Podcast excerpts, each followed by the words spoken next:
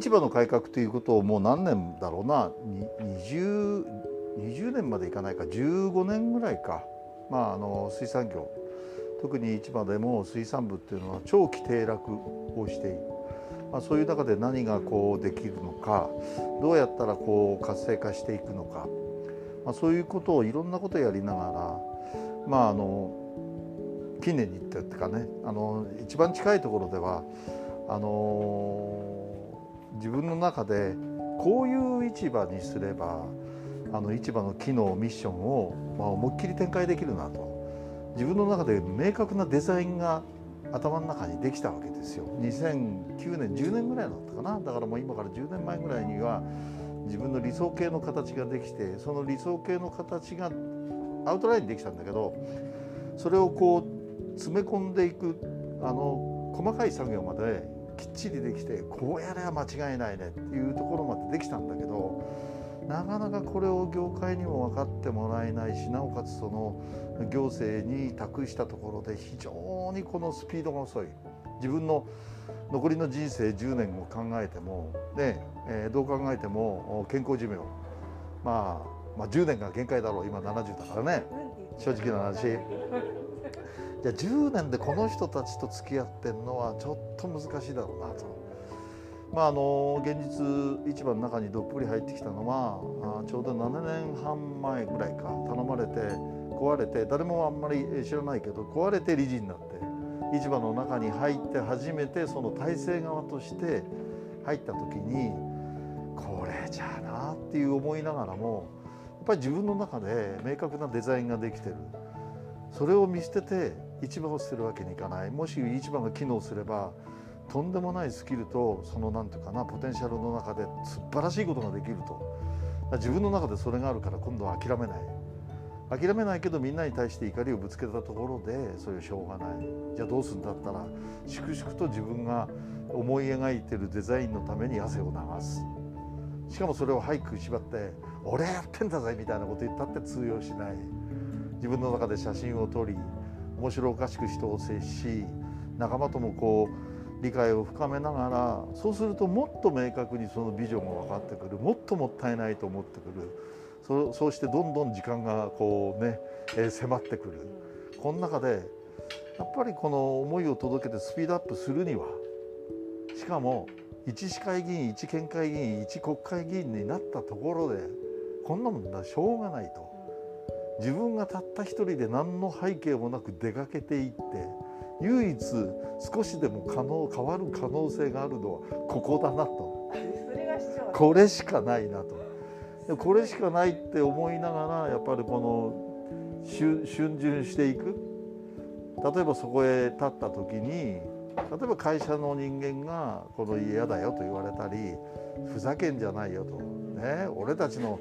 ことをなんか面倒も見てくれないのに何が市長選だふざけんじゃねえこの野郎とか思われるのもあれだしそれから何よりうちの奥さんも含めてね、えー、そそれと、えー、例えば立ったことによって、えー、毎日通ってた大池公園の好きな写真も撮れなくなったりとかまあ自分がこう失うこととその挑戦していくことをかけた時にねちょっと春巡がいろいろあったのよ。その春巡でちょっと出遅れた傾向があったんだけど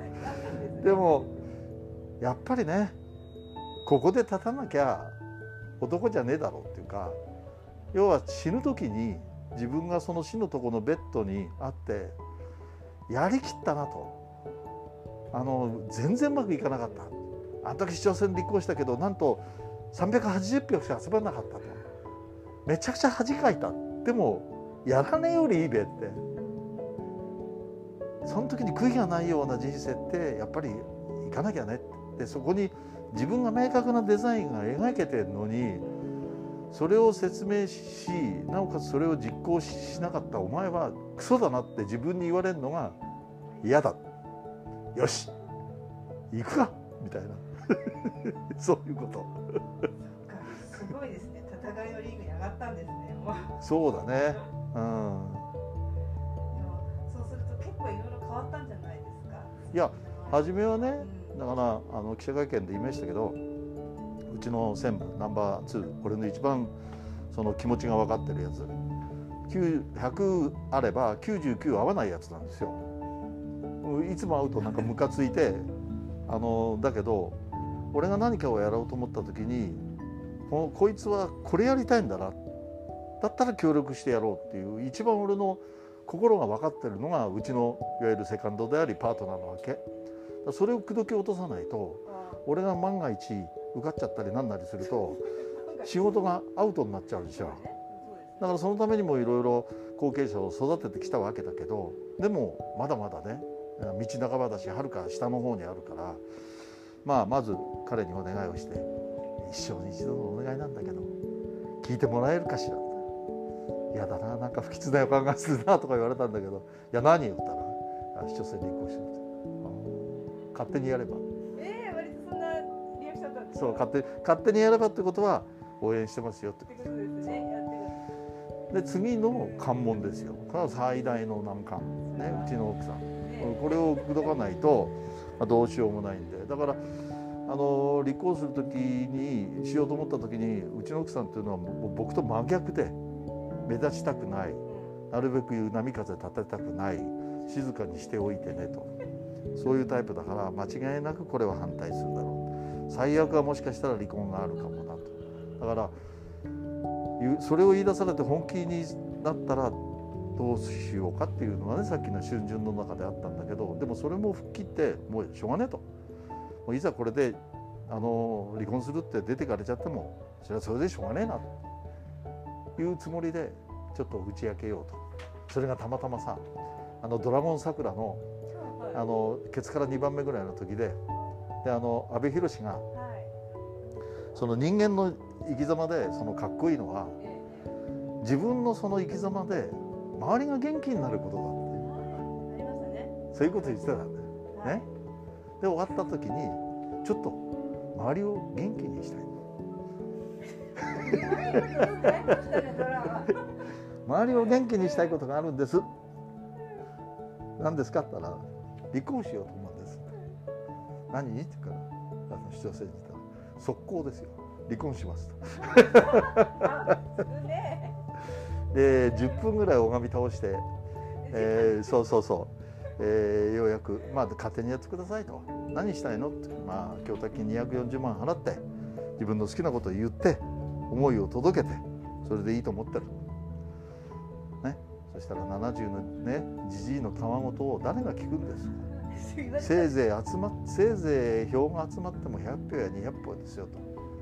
もう恥ずかしくてね私はいられませんそういう場所にってまあさ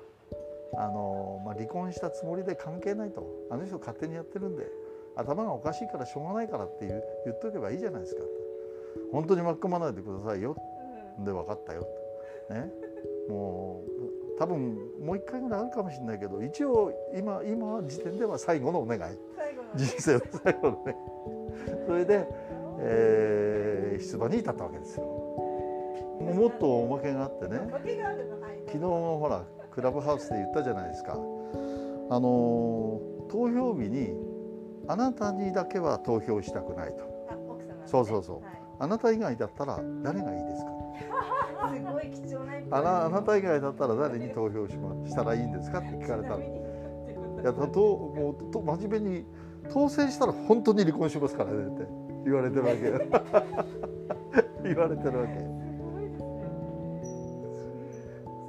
でもねその今のマニフェストの話じゃないけどいや今回ね市長選にこう立候補してこのすごい驚いたのはもうアンケートの山。それから今日もそこにあのお二人来てるけどインタビューしたい。それから市民活動をやってるんだけど私たちの話を聞いてほしい。あそこに高田さんもいるけど、ね、インタビューしてあの人たちは3時に来て7時半までいましたからね。4時間半も私を取っていただいて。でもね要はそんだけ声を聞いてまあ自分たちがやってることをやっぱり聞いてもらいたい。自分たちの悩みをこうぶつけるところが欲しい。こんだけたくさんの人がいるってことですよ。だからねこれはあの言うなって言われてんだけどあえて言っちゃうけど私はこれやりますこれやりますこれやりますこれやりますって。基本的にそれはずっと会なんですよ。順番から言えば。どんだけ俺にぶつけてよと。行政に横浜市に問題をぶつけてよ。どんな問題があるんだから拾うから。教えてよみんな。それ解決してこいよ。ただしマスターベーションでやってる人のやつはダメだよと。こう本当にジャッジしてこれは必要だよね。これやらなくちゃいけないよねっていうやつは進んでやろうよ。だから行政や政治が問題を見つけに行くんじゃなくてやっぱり問題を提起してほしい。問題こういう問題なんだけどこの問題扱ってよってみんなが手を挙げてもらいたい。そういう俺は横浜市にしたいしそれを解決できる横浜市にしたいわけよ。それが一番。自分のやりたいことはもちろんあるよ。でもそんなの置いといて優先順位はみんなが困ってることを救い上げることだよ。そういうあのそういうやっぱり困ってることは困ってる人が聞くのが一番だと思うんですね、その声を聞けるような仕組みだと、そういうのそうねで昨日もねあの綱島の北支援学校のいわゆるあの記者会見に出かけてったわけですよ。まあそしたらね、まあ、本校から分校になってその教職員が減って、まあ、あの子どもたちに対するいわゆる質があの落ちるとだからなんとか本校に戻してちょうだいなみたいな議論があったんだけどその記者会見終わってねあの言ったのは例えば北綱島が港北区だったらそういう港北区にある学校の連携してるんですか？あとは横浜市全体でそういう学校のネットワークがあるんですか？っていう話をねしたわけ。そしたらそういうのがないんだって。ね？その時だから言ったのは一学校のことをここで取り上げて記者会見をするよりは全部の問題としてどう捉えてもらうか。例えば僕だったらね提言するのは例えばみなとみらいを全部封鎖してみんなに来てもらって例えば音楽祭ね笠原さんが得意な音楽祭やったりとかそういうことをやられたらどうですか？そしたらまあね子どもたちをそこへ連れてくのが大変だ。こういう意見があったから冗談じゃないよと。大ごとにしてこういう音楽祭をやりたい。こういうことでやっぱり健常者と障害者がもっと触れ合う社会にしたいだからみんな手貸してくれって手そういうふうにプレゼンできすればどんだけのボランティアが集まるか分かんないですよって。一学校で北綱島やったってこのざまでしょって記者会見来てるのは。もっと大元にしてみんなを出してみんなに目に触れさせて体に触ってもらってそこから感じるものを感じてもらってそういう人たちと一緒にこう暮らすっていう生活がどういうことなのか。そういうことやんなきゃダメだったの。あんたたちも変わんなきゃダメだよったの。ここを来て自分たちの文句言ってないで。自ら変わってみせろよったの。俺が他の学校だったら文句言ってネットワーク作るから。俺に言えよったの。俺に言えったのよ。俺に言えったのよ。面白いですね。いろいろなんか絵が見えてきますね。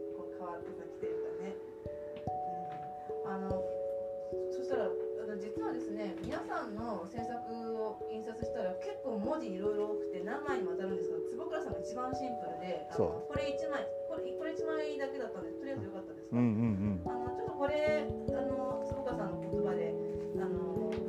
しフォローとかご紹介があれば、はいはい。あのだからまさに言葉で説明してくださいどんなことが書いてあるうん生の課題を現場からだよね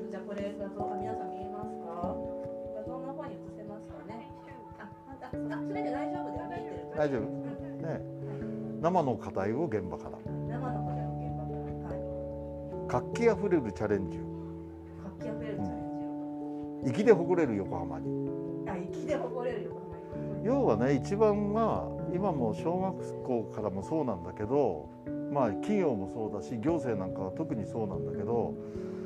失敗をするということに対する恐怖感失敗をするということに対するいわゆる他人の目。それを恐れすぎてんだよね。だからあの失敗をし続けるそのなんていうかな。あのアクションこそ全てであり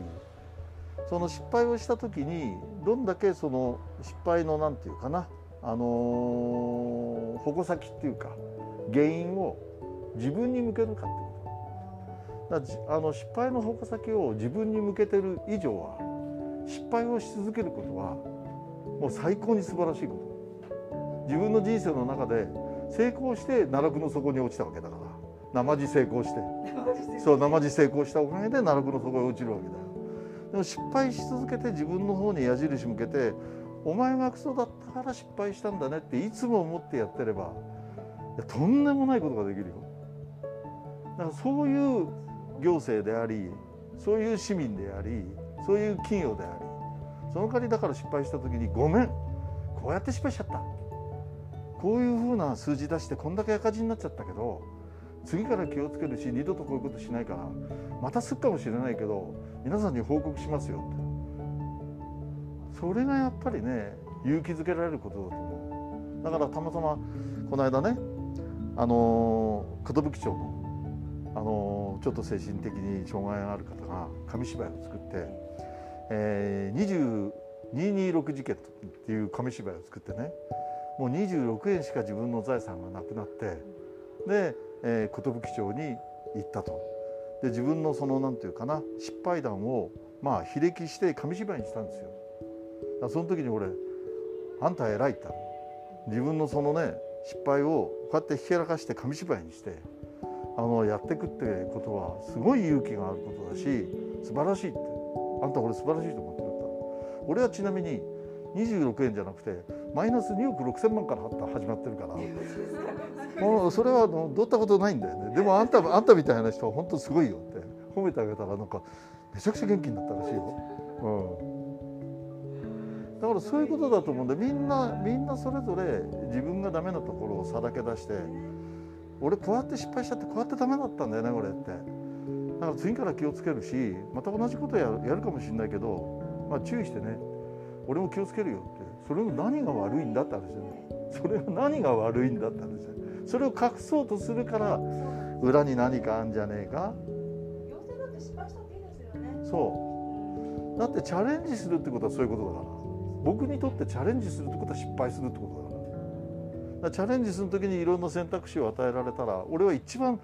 難しくて一番失敗するところを選ぶわけ。なぜかというと一番優しいところに行ってチャレンジして失敗したらみすぼらしいから。一番難しいところに行ってチャレンジして失敗するんでやっぱ難しかったね。今ジャストナウですねそれ。今のところ小生あ今のたた戦いぶり？